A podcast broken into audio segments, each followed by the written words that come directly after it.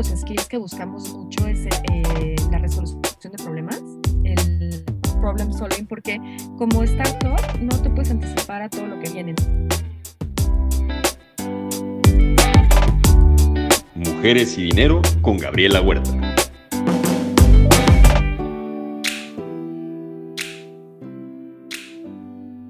Hola, ¿qué tal? Yo soy Gabriela Huerta y en este primer episodio de temporada de Mujeres y Dinero nos acompaña Marlene Greisar, la primera mujer tras un unicornio en México. Ella es cofundadora y CGO de Story, empresa que se enfoca en ofrecer crédito a la población no bancarizada del país. Marlene, bienvenida y gracias por acompañarnos.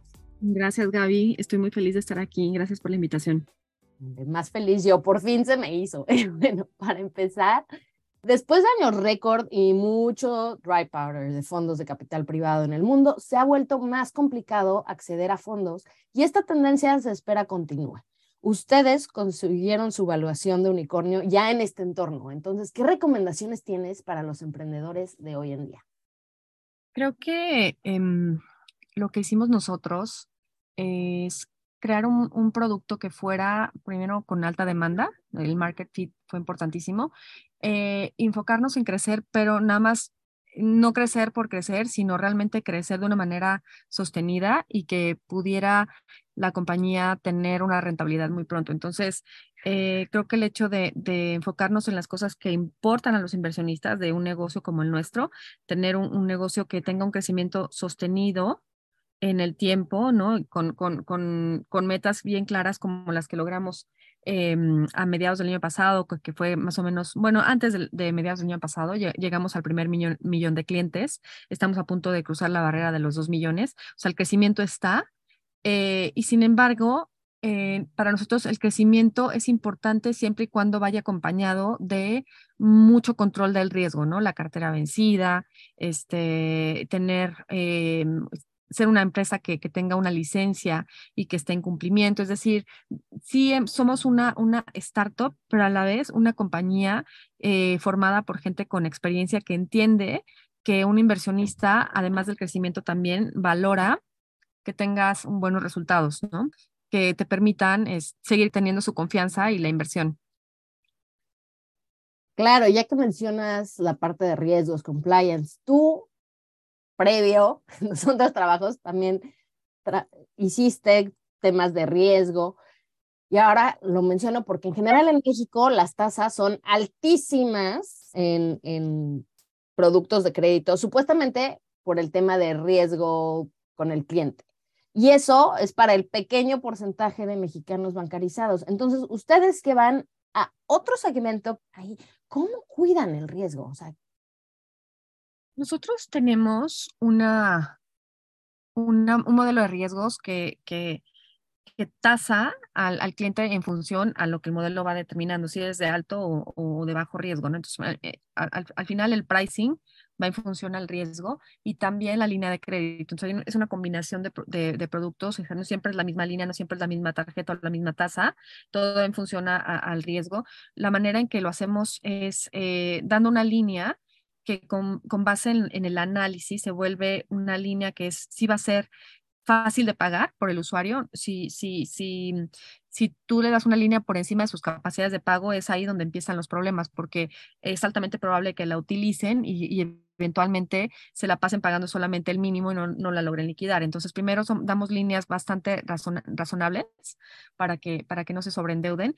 Y la otra es, eh, creamos un producto que los clientes cuidan mucho, eh, por ende pagan, eh, porque la usan en su día a día, no nada más para hacer sus compras en Internet, sino a través de la app, los clientes en su mayoría están haciendo sus gastos del día a día, como sus pagos de luz, agua, teléfono, todo lo de su casa.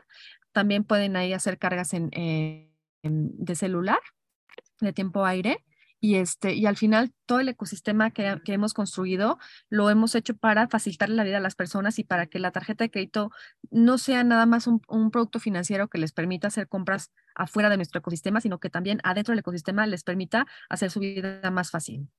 Entonces, eh, el, el, producto mismo es, es, parte de nuestra estrategia del, del bajo riesgo, ¿no? Es un producto que valoran, que cuidan y que pagan. Eso, es el, valorar, cuidar y pagar. Y platíquenos, ¿de dónde salió la iniciativa de crear Story? Yo tengo 17 años de experiencia, 18, en el sector financiero. Eh, estuve trabajando en, en, corporativos grandes. Estuve unos años en G Capital. Antes de eso estuve en una financiera francesa. Y la realidad es que yo no estaba, estaba creciendo, pero no estaba realmente contenta con lo que estaba logrando, porque por pura suerte caí a, este, a trabajar en una empresa francesa financiera porque hablaba francés y eh, mi tirada en realidad era trabajar para gobierno. Mi tirada era poder hacer algo este, por México, ¿no? No, no tenía mucha claridad qué quería hacer, pero sí trabajar en el sector público. Y ya estando en el sector financiero unos años me di cuenta que me había desviado de mi objetivo original de hacer algo por mi país, de contribuir un poquito más. Y, y entonces dejé el corporativo donde estaba, dejé G Capital y este, decidí tomar una oportunidad en una financiera tecnológica, en una fintech, en 2000, 2013, finales de 2013, principios de 2014. De hecho, en ese entonces casi no había, casi no se hablaba de lo que era fintech en México. Y decidí eh, tomar la oportunidad porque era algo muy nuevo y para mí, el, el haber eh, dicho que sí a esta oportunidad de trabajo para abrir una, una fintech en México me abrió por completo mi, mi perspectiva de lo que podía hacer con la tecnología y eh, empecé como a conectar puntos, ¿no? Dije, si esta financiera, esta fintech, mediante la tecnología está masificando los servicios financieros, imagínate que este producto vaya acompañado de, de un diseño que vaya enfocado para, para dar inclusión financiera, ¿no? Entonces, empecé como, como en 2013 o 14, cuando empecé a trabajar con esta financiera, a decir, estaría yo eh, finalmente trabajando por las cosas que me gustaría, este, a, la que me gustaría dedicar mi vida, ¿no? Como un poquito más eh, social, pero sin necesariamente irme a gobierno. Entonces, eh, pasé dos años en una fintech europea, después estuve año y cacho en otra, en otra similar. Y para mí ese periodo en las fintech fue de aprendizaje. Quería aprenderles del negocio, quería saber cómo era el negocio, cómo era el riesgo aquí, cómo se manejaba la data. Entonces fue de total aprendizaje estos casi cuatro años con ellos, hasta el momento en que em, conocí a quien hoy en día es mi co-founder. Tenemos un amigo en común. Y, y él ya tenía pensado abrir algo, hacer algo, tener un startup en Latinoamérica este, y fue, yo creo que suerte, Gaby, porque eh, es esas personas que te encuentras en la vida y que mm, eh, cuando las conoces no estás, no sabes que vas a, a, emprender con ellos. Eh, creo que el conocer a esta persona y que ya tenía cierta idea de empezar un negocio en México me animó a mí a, a, mm, a renunciar a mi chamba y, este, y aventarme a, a, construir esa, esa empresa que ya tenía en mente construir, este, en donde realmente tuviera un impacto social, ¿no? Entonces, eh, este co-founder se llama Vin y Vin y yo en 2017 empezamos a, a finales de año a idear lo que hoy en día es Story y desde entonces estamos juntos. Somos en realidad cinco, cinco co-founders y, y Vin fue la persona que empezó a aglutinar este... Eh, grupo de, fundadores con diferentes capacidades y experiencias para crear lo que hoy en día es una de las fintechs más grandes del país, ¿no? ¡Ea! Pero sí, suerte, pero la suerte favorece a quien está preparado. Entonces, sí, suerte que lo conociste, pero ya lo tenías rato pensándolo, ya habías entrado a fintechs para aprender el negocio, ver cómo moverse, etcétera, etcétera. Entonces, también hay mucho de trabajo antes de. Sí, yo lo que siempre recomiendo es que, sobre todo a quienes tienen la inquietud de hacer algo, que quieren resolver un problema, porque aparte en Latinoamérica, ¿no? Estamos eh, rodeados de oportunidades por todos lados, siempre pueden hacer las cosas mucho mejores. Entonces, he conocido gente que tiene idea de hacer, entregar un servicio mejor, de hacer, pues, primero tener la, los ojos muy abiertos para identificar las oportunidades y prepararse, porque cuando yo, cuando yo dije, me voy a enfocar en lo financiero y, este, y de esa manera ayudar, no me puedo aventar sin experiencia. Entonces, por eso era importante para mí pasar algunos años aprendiendo de estas fintech y, este, y luego encontrar a estas personas que, que te van a ayudar a que tu proyecto sea exitoso. ¿no? A, aventarte sin esa planeación o sin, sin, digamos que sí me aventé, pero, pero con, con cuidado, ¿no?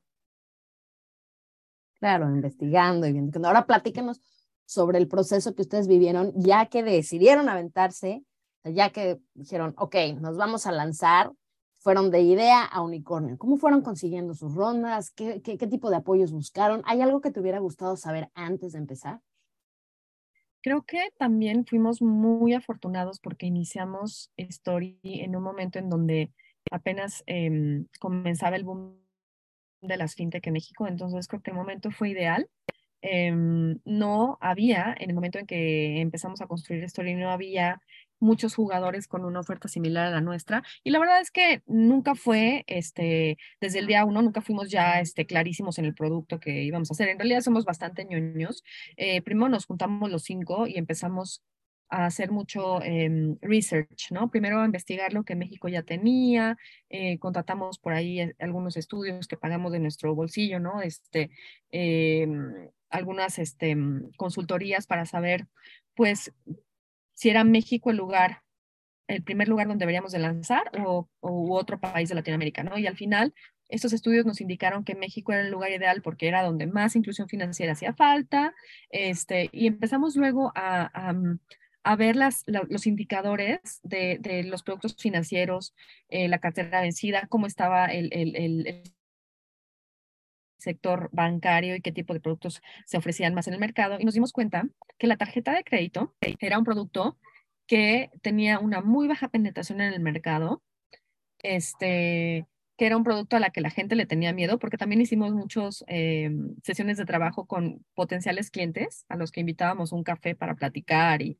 y tener un poquito de customer insights y nos decían que normalmente le tenían miedo a la tarjeta, que por el pasado sus papás, sus tíos o algún, alguna persona cercana se habían sobreendeudado, este, habían caído en buró, bla, bla, bla. Entonces empezamos a, entender que la tarjeta era un producto que era eh, muy escaso, solamente aprobado para unos que ya están bancarizados, ¿no? Para un segmento de la población ya eh, de cierta manera bancarizada, porque ya el banco lo tienen bien identificado, porque probablemente le pagan ahí la nómina este, es, un, es un producto que sería altamente valorado y que el, el, el boom de, de, del e-commerce este, ya, se estaba, ya se estaba viendo en México, pero la gente no tenía los medios para poder este, hacer transacciones en, en los comercios en línea y tenían que ir a, algunas tiendas a comprar, eh, ¿no? A pagar los QRs. Era como que una manera de transaccionar con muchísimos em, con muchísimos problemas eh, o, muchísimas eh, baches para la gente.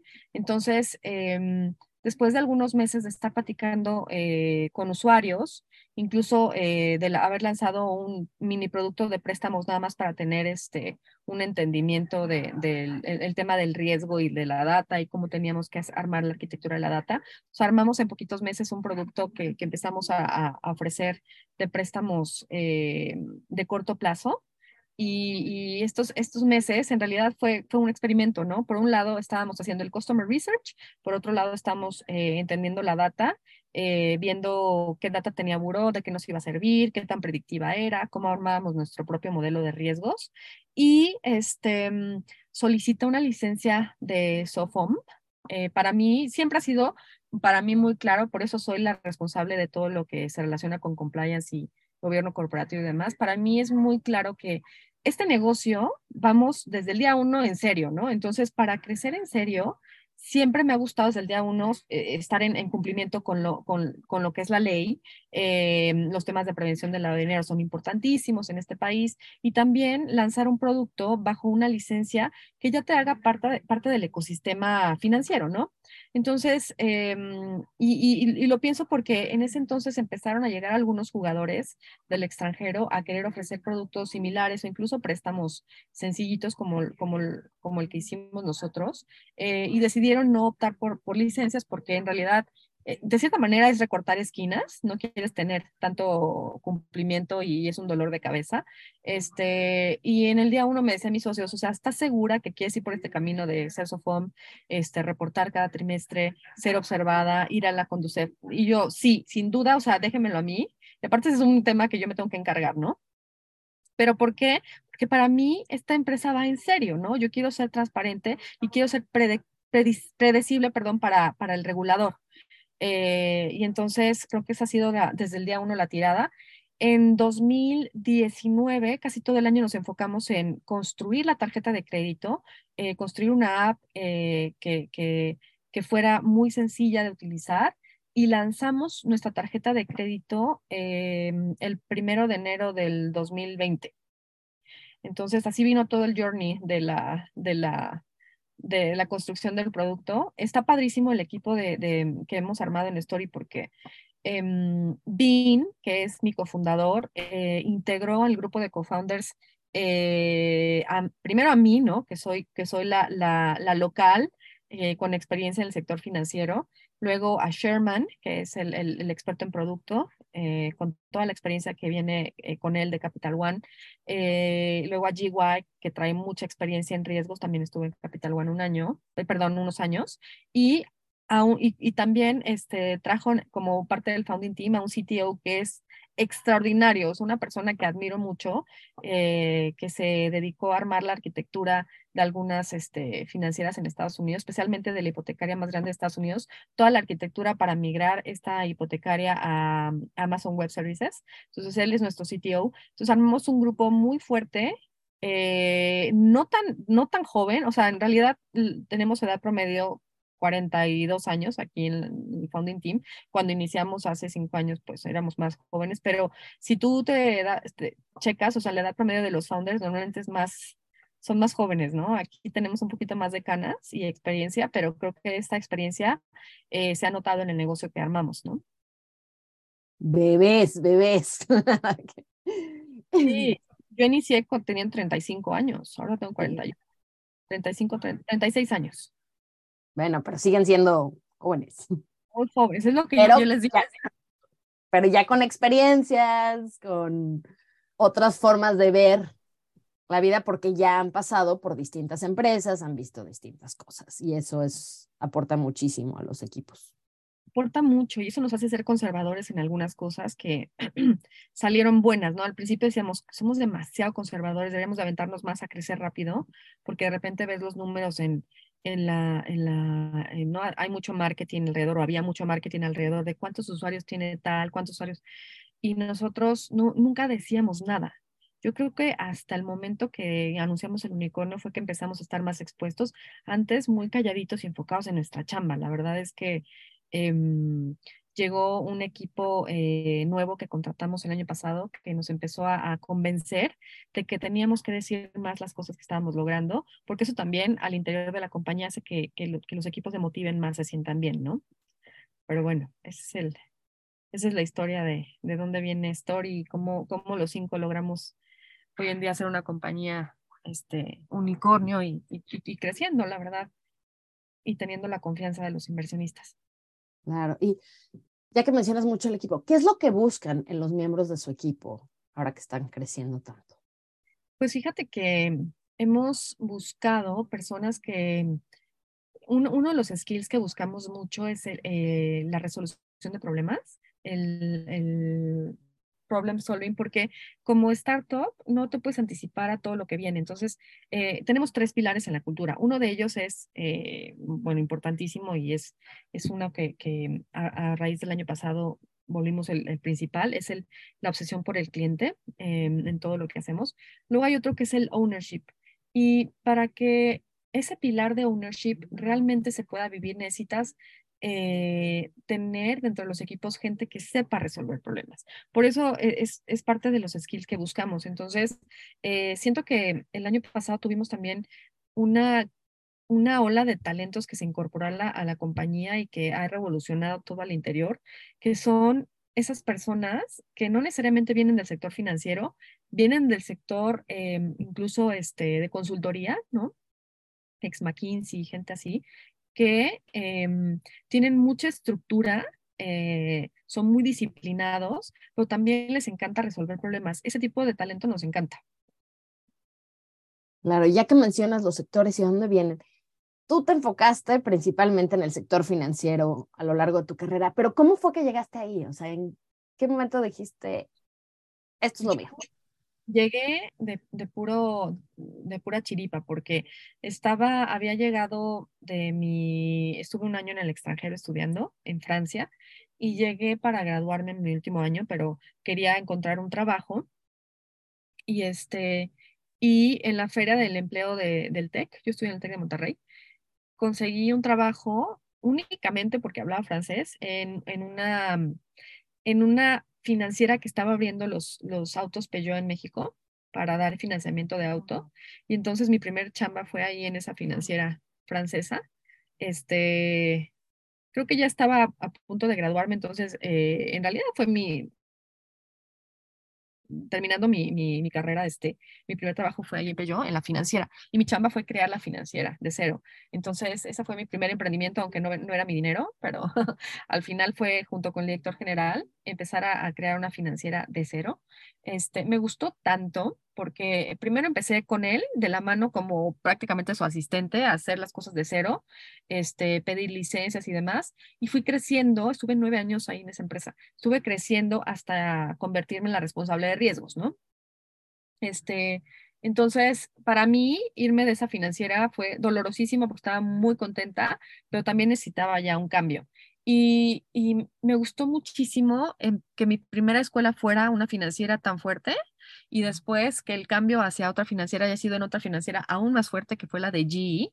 Entonces fueron grandes escuelas para mí. En esas escuelas aprendí de riesgos, aprendí de cobranza, aprendí de operaciones, de calidad, porque en algún momento fui responsable de la calidad, ¿no? Y de mateo de procesos y los scorecards y todo eso. Y ya, o sea, es cuando te dije, te dije que este, en algún punto de mi vida llegué a, a, a decir, híjole, realmente ya se me olvidó el tema de gobierno porque estoy eh, muy enfocada y muy feliz en, las financieras, pero no estoy teniendo un impacto social, ¿no? No necesariamente estoy este, impactando socialmente.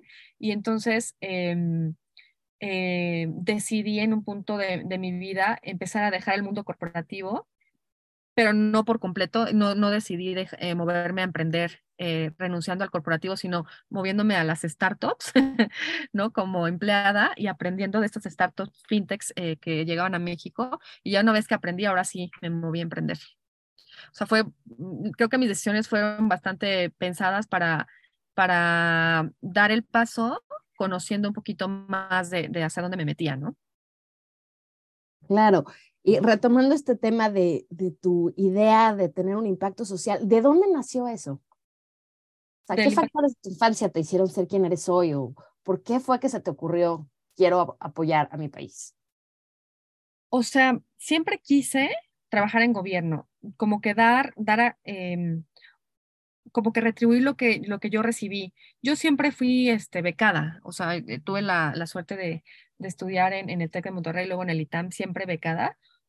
Entonces, de alguna manera, y, también, bueno, mi familia viene de Baja California Sur, que es una, un estado muy, muy pequeño, muy bonito, pero muy pequeño, con muchas necesidades, ¿no? Entonces, eh, siento que dentro de mí siempre he tenido esa necesidad de, dar, de dar, de retribuir algo de lo que yo he recibido a cambio y creo que la manera de hacerlo es eh, con mi trabajo.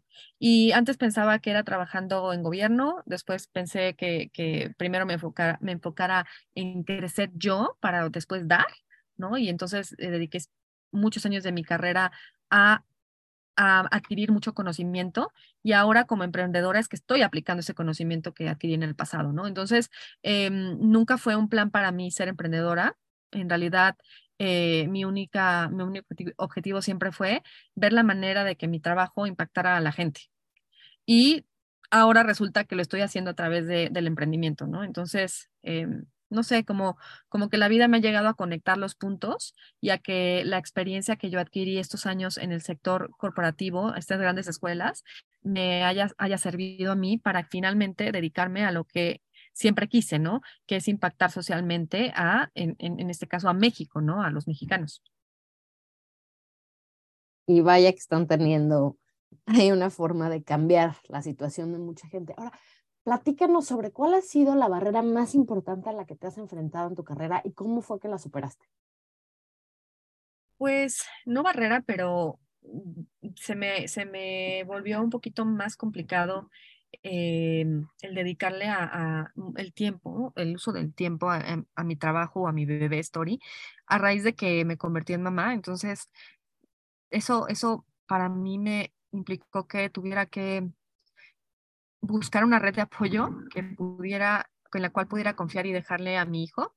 A mi hijo al final, cuando yo emprendí, mi hijo ya tenía un año, porque fui mamá a los 35 años. Pero aún así, muy pequeño me necesitaba, ¿no? Entonces, em, fue todo un proceso de, con mi esposo, ¿no? Que él me decía, no te sientas culpable porque está haciendo, uno, está siendo muy feliz con lo que haces y estás armando cosas increíbles, entonces no te sientas mal, tu hijo va a estar muy orgulloso de ti, pero es, eh, una cosa es que te digan eso y otra cosa ya es la realidad, cómo lo haces, ¿no? Entonces creo que eh, eh, el ser mamá, y acabo de ser este, mamá de una bebé hace 10 meses, el ser mamá simplemente me ha forzado a mí a organizarme más, porque a diferencia de, de, mis co-founders, pues yo, o mi esposo también es emprendedor, yo no tengo a, a, mi esposo ahí al cargo de mis hijos o cuidándolos, a diferencia de que mis co-founders cuentan con ese apoyo, este, se me vuelve un poquito más complicado poder estar siempre presente o lo más que se puede presente en la vida de Story, ¿no? Porque, porque no es nada más el business as usual, es todo lo que estamos construyendo, las sesiones de trabajo o las conversaciones largas que tenemos de la cultura, de, este, de los performance reviews, o sea, estamos construyendo una compañía y no nada más es mi, mi, mi responsabilidad, que en este caso es la parte de cumplimiento, sino en general tengo que ser muy buena organizándome para poder dedicarle el mismo tiempo que el resto, ¿no? Eso es lo único que se me ha vuelto difícil, que yo creo que si no tuviera hija, hijos estaría largas horas de la noche aquí en la oficina sin problema disfrutando mi trabajo, pero este, tengo que ser consciente que ahora como mamá tengo que dedicarle tiempo a mis hijos, ¿no? Eso es lo más, lo más complicado, yo que yo diría. Por supuesto, y además de esa red de apoyo que mencionas, ¿qué otras herramientas utilizas para organizarte y poder estar en la vida de tus hijos como en la vida de Story? Tengo este, algunas herramientas como, como este, pues algunas técnicas, ya sabes, de, de mm, preparar mi semana, este, exactamente qué, qué reuniones voy a tener. La verdad es que he aprendido a valorar mucho mi tiempo y a únicamente estar en las cosas que realmente van a impactar y que realmente son importantes para la compañía. O sea, no, no, es, no es nada este, eh, en particular, simplemente aprender a priorizar. Y sigo aprendiendo porque te puedo decir que a veces siento que no estoy priorizando lo suficiente. En los últimos eh, en las últimas semanas siento que he estado muy enfocada en proyectos que te atraía dentro de Story y no tanto en temas de cultura que han sido muy relevantes últimamente armar. Entonces, siempre me pregunto cómo le puedo hacer mejor para priorizar. Em, y también últimamente he estado mucho en contacto con gente hacia afuera, no quieren platicar con, con nosotros para ver temas de partnerships y demás. Entonces, em, mi nuevo reto es cómo voy a encontrar un balance para tratar de estar afuera lo más que se pueda, ¿no? Este, en contacto con, con empresas o con emprendedores o con empresarios que quieren conocernos y también darme el tiempo de, de, mi trabajo aquí, como lo estoy haciendo también. Eh, últimamente lo que, lo, que, lo que he encontrado muy útil es traer el talento al interior que me ayude a que yo pueda estar un poquito más hacia afuera, platicando con gente que, seguramente va a sumar mucho story y este, sin descuidar mis trabajos, mis, mis responsabilidades, ¿no? Entonces, em, me estoy eh, trayendo un equipo mucho más, em, mucho más, sí, con mucha más experiencia, en donde pueda dejar confiar mis responsabilidades para irme hacia afuera, ¿no? Enfocarme en, cosas nuevas. Entonces, eh, yo creo que las claves es preparar la semana, sin descuidar también la parte de la salud. Creo que una de las cosas que, que después de ser mamá este, me ha ayudado a, a, sentirme bien es hacer ejercicio en la mañana. Este, aunque sea media hora, a veces me salgo nada más con mi esposo a caminar y con eso tengo para, para despejarme un poquito. Una para contarle a él de mi día y eso nos ayuda mucho, convivir un poco. Y luego, este, pues también, o sea, el caminar también me ha ayudado a sentirme mejor en el día. Y este, y preparar la semana y un día antes eh, siempre, siempre preparo cómo va a ser el día, el, día, el día, siguiente y las cosas muy, muy concretas que pienso realizar. Y todo lo, lo, demás que realice, ¿no? Lo adicional, pues ya es ganancia. Este, todavía no estoy perfecta, a mí me falta muchísimo por hacer, pero así, así me ha funcionado pues en los últimos dos años que estamos creciendo como locos. Yeah. Y muy importante que mencionaste lo de el cuidado sea, de la salud y también el de tu pareja. Sí. Bien dicen que la decisión financiera más importante que haces es con quién decides compartir tu vida. Sí. Entonces, ¿cómo, cómo, cómo fue que llegaron a este partnership y dijiste, este es el hombre que quiero junto a mí? Pues fíjate que, híjole, no sé si, si yo tomé en cuenta esa parte, porque como nunca he dejado de trabajar, dije, sí, primero, él era, era una persona que desde que la conocí era muy emprendedora, entonces dije, es muy inteligente y muy emprendedor, o sea, mal no le va a ir en la vida, ¿no? Pero si a él le va mal, a mí me va a ir bien, ¿no? Como que siempre he confiado en que, en que de alguna manera mi trabajo nos Sale. adelante, pero sí, de alguna manera sale, ¿no? Este, la verdad es que no he estado ni un periodo de mi vida sin trabajar desde que me gradué y, y no me arrepiento para nada. Este, y nuestro acuerdo fue cuando nos casamos, pues yo iba a tener el trabajo estable, porque cuando nos casamos yo estaba todavía en la financiera de Peugeot, eh, ya tenía pues, muchísimos años ahí y seguía este, muy tranquila. Y él fue el que incluso me, me, me motivó a cambiar de chamba. Me decía, es que ya estás como en un lugar en donde ya no estás creciendo tanto y ya no, ya no te estás, estás en una zona de confort, ¿no? Entonces, eh, me impulsó a salirme de mi zona de confort. Este, nuestro acuerdo era, yo estaba en, en, en mi chamba eh, con ingreso regular en los corporativos y él iba a ser el emprendedor porque eh, desde que yo lo conozco, él siempre ha estado haciendo nuevos negocios y abriendo restaurantes, bares, lo que sea. Este, y una, un día, justo cuando conocí en persona a Vin, que empezamos a, un poco a, soñar en las cosas que podríamos hacer juntos, Vin y yo, y Sherman, éramos los tres que estábamos, eh, que nos conocimos eh, en persona en 2017 a finales.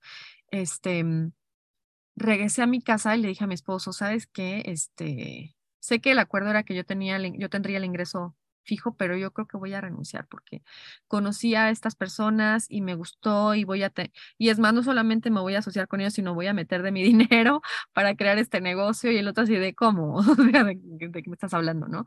Entonces, al final fue un, un acuerdo con mi esposo que, que él, me, él me apoyó, sin duda, pero me ayudó a hacer el due diligence, ya sabes. Primero me dijo quiénes son esos, esas personas con las que te quieres asociar, a qué se dedicaron, vamos a investigarlos. Entonces me ayudó un poquito a tomar una decisión un poquito más, o bajar el riesgo de la decisión.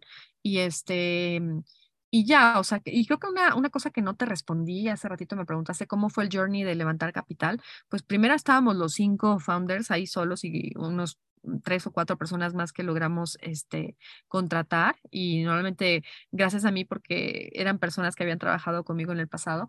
Em, creo que las primeras rondas, y yo sin ser la, la, founder dedicada a- al fundraising, para eso este, Bean, que es el CEO, es el que, el que más dedica, dedica su tiempo a eso, pero fue las primeras rondas, pues una, una, mm, creo que la, la, especialmente la ronda uno l- se cerró pues porque invirtieron en la experiencia que traíamos los cinco y en el potencial de que tenía México, ¿no? Te digo que toda esta data que juntamos de, del mercado, este, realmente era como un no-brainer, o sea, era empezar en México por la falta de, acceso a esos productos y eso fue lo que convenció al primer inversionista. Y cada nueva ronda ha sido, bueno, entrevistarnos a los cinco y entender, uno, que tenemos la experiencia, que sabemos lo que hacemos y otra que estamos cumpliendo los, los, los objetivos que, que nos hemos definido desde el día uno, ¿no? El crecimiento, el ser una empresa rentable, todo eso lo hemos cumplido, este, como prometemos, ¿no? Creo que ha sido, eh, cada, cada ronda de inversión ha sido, este, muy interesante y cada inversionista te, te pregunta este, diferentes cosas, ¿no? El, el, el que los inversionistas que llegan en las primeras rondas, pues evidentemente entienden que todavía no tienes usuarios, entonces más bien están apostándote a ti como, como, como founder o ustedes como founders y, este, y el potencial que, te- que tiene el mercado. Y ya después, ya con datos, estás eh, probándoles que sabes hacer lo que dijiste que sabías hacer, ¿no? Entonces ha evolucionado es- esto de las rondas. Ahorita, pues los inversionistas lo que más les importa es que seas eh, rentable. y que siga creciendo. Bueno, Marlene, para terminar, platícame de un libro que haya sido muy especial para ti. Ahorita, em, bueno, especial para temas personal, personales, este, el de hábitos atómicos. Ese es una, uno de los libros que, que Básico. ahora básico ahorita que, que tengo mi vida este, llena de tareas personales y, también de trabajo. Entonces, eh, hice mi auditoría de los hábitos y empecé a eliminar los que no me estaban llevando al objetivo. Ese, es un libro muy básico este, para mi vida personal. Y para, y para trabajo, em, uno que nos ha ayudado a nosotros como founders em, para entender lo que estamos viviendo. Hay dos. Uno que se llama este, The Hard Things, Hard, the hard Things About Hard Things, ¿cómo se llama? Um, the, the Hard Thing About the, the Hard Thing About Hard Things. ¿Lo has leído? No, no lo, ni lo he escuchado, pero lo voy a poner ahora en mi lista. Se llama The Hard Thing About Hard Things. Ok. De Ben Horowitz. Eh, ese es muy bueno para founders. Y el otro es, un libro muy, muy importante, o sea, porque tiene todos los temas básicos para los founders, de los problemas que te vas a encontrar, los, las personas que te tienes que, que, a las que tienes que contratar primero para ayudarte. Y una de las cosas que, que me hizo ver este libro es que siento que hemos generado un equipo de leadership muy, muy experimentado y del cual me siento orgulloso. Y luego tenemos una línea de reporte que son managers. Entonces, como que hace en el medio, hace falta una línea este, de talento que nos permitan este, que los founders nos libremos un poquito más de, de algunas cargas de trabajo pues digo que ahora me estoy enfocando en, en atraer ese talento como nivel directivo que me, que, que me ayude a, a, gestionar la, los managers y que, este, y que me permita yo enfocarme en, en cosas más estratégicas, ¿no? Y creo que es algo que, que, este libro decía mucho, ¿no? Eventualmente, conforme creces, te das cuenta de que este, necesitas traer gente mucho más, em, con mucha más experiencia que tú para que te ayude a crecer el negocio. Y en eso nos encontramos. Ya, muy bien. Ya que mencionaste a Horowitz, que ya lo puse, voy a leer ese libro. Él tiene otro que puede ayudarte en el tema de cultura, que es el de What You Do is Who You Are. Sí. ¿Ya lo leíste tú? Sí, ese sí ya, tiempo, pero no me ha tocado, no he entendido realmente tanto, entonces tengo que leer el de Hard Things, pero ese de, de, cultura empresarial está muy interesante y si no lo has leído. Es de las cosas más difíciles. Ah, ya me acordé cómo se llama el libro, se llama Founders Mentality, eh, el de diciembre. Este, mm, ese sí te lo recomiendo muchísimo. Y este, de cultura ha sido de las cosas, yo creo que de, de mi vida emprendedora, las más difíciles, porque te das cuenta que luego te imaginas una compañía estilo Google y super cool y que la gente le encanta venir a trabajar, pero lo más difícil en general siempre es la parte humana. Y, si, y, además la cultura no debe de ir por decreto, la cultura tiene que vivir eh, y va en función, una, el tipo de founder que eres, hacia dónde quieres llevar la compañía, pero también el talento que has traído también forma la cultura de la compañía, ¿no? Eh, entonces tú puedes tener eh, los acrónimos porque nuestro error este, en un principio fue llenar la oficina de acrónimos, de los acrónimos que creíamos eran parte de la cultura como innovación, bla, bla, bla, muchas cosas. Y la verdad es que eh, nos dimos cuenta que la cultura primero la tenemos, que ser el, ejemplo nosotros los founders de esa cultura, pero también el tipo de talento que traigamos tiene que representar la cultura, ¿no? Por eso esos tres pilares que te dije han sido para nosotros los que más nos han funcionado porque se están viviendo todo el tiempo. Ah, creo que no te comenté el tercer pilar. Eh, el primero era la obsesión por el cliente, el segundo era el ownership y el tercero es el mover la aguja rápido, de ir muy rápido, ¿no? O sea, eh, siempre en MVP y demás. Este, porque es una empresa, Story es una empresa muy dinámica. Estamos lanzando, iterando y es parte de lo que somos y cómo nos definimos como founders. Nos gusta lanzar rápido, aunque no sea perfecto. Este, y, simplemente teniendo consistencia entre cómo actuamos al interior de la compañía y los, los, los valores o, la, o, los tres pilares de la cultura, es que hemos logrado este, que el equipo se sienta como más identificado en el con, el tipo de empresa que estamos construyendo, ¿no? Porque ahora sí, cómo viven y, y, y, y, lo que leen como parte de cultura de story les hace sentido, ¿no? Dicen, ah, sí, claro, si estos locos siempre quieren ir rápido. Sí, claro, ownership nos están dando, este, nos empoderan para tomar decisiones y si la regamos, pues simplemente hacemos nuestros lessons learned, ¿no? Y el otro, customer focus, sí, porque en cada uno de los lanes tenemos ese componente de, este, de, de, obsesionarnos con, con, que el cliente esté contento con el servicio, ¿no? Entonces, bueno, este, la cultura, regresando al tema, la cultura siempre ha sido una de las cosas más complejas para nosotros. Pero por lo que estás diciendo, ahí va, y además está siendo muy coherente porque lo que ven es lo que está en práctica. Sí, sí, sí. Ahora, ahora hay que reevaluarlos. Creo que eh, una de las cosas que nos funcionó el año pasado es eh, que los equipos, los managers y los directores nos empiecen a, a, decir si es así la cultura que están viendo o si haya que meter algún componente adicional que no lo hemos identificado.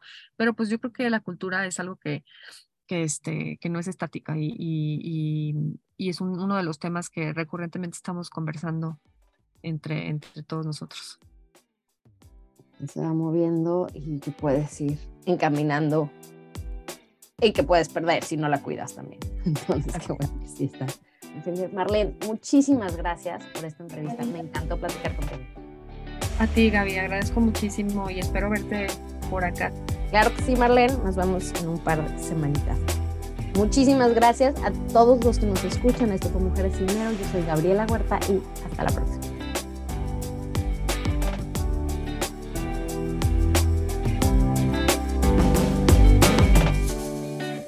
Mujeres y Dinero con Gabriela Huerta, el podcast sobre las mujeres en el top.